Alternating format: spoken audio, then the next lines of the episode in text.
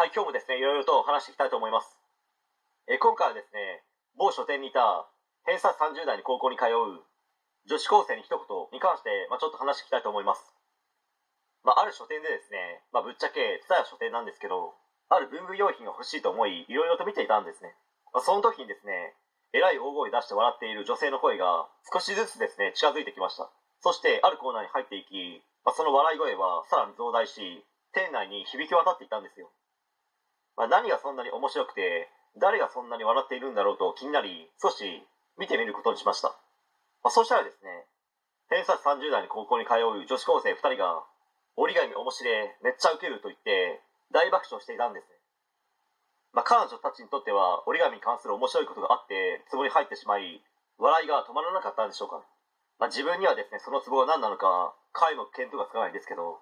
まあ、ここで、一言ではないですけど、言いたいことは、しっかりとやることをやって、あんな感じなら、むしろですね、元気があっていいことではないかと思います。まあ、逆にですね、何も笑うことなく、おとなしい感じで、日々ですね、学生生活を過ごしている学生の方が心配になりますけどね。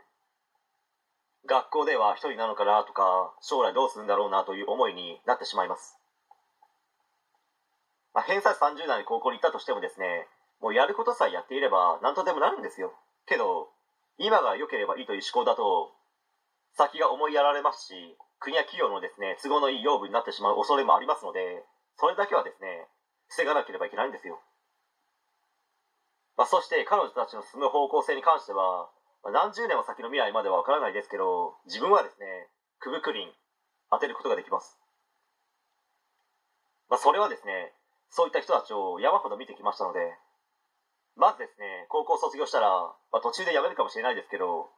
地元の中小零細企業に就職なのか、短大、専門学校、それともフリーター、派遣社員、まあなのか、まあ、おそらくですね、これどれかですね。まあ、その後もですね、自分で何かをするわけでもなく、人に言われた通りにやるというですね、20代を過ごすのではないでしょうか。まあ、30代になるとですね、さすがにわからないですけど、何か大きなチャンスをつかみ、それをですね、大きな成果につなげるという形には残念ながらならない方が可能性は高いのかもしれないです。まあ、それはですね、本当に自分次第なのでわからないですけど。であるならばですね、ちっちゃい頃からしっかりと自分で成果を出せる人間になれるようにですね、教育、指導することはとても重要ですよねという話なんです。人生なんて本当に本人次第で何とでもなるんですから、ただですね、やり続けていればいいだけなんですよ。という話で終わりたいと思います。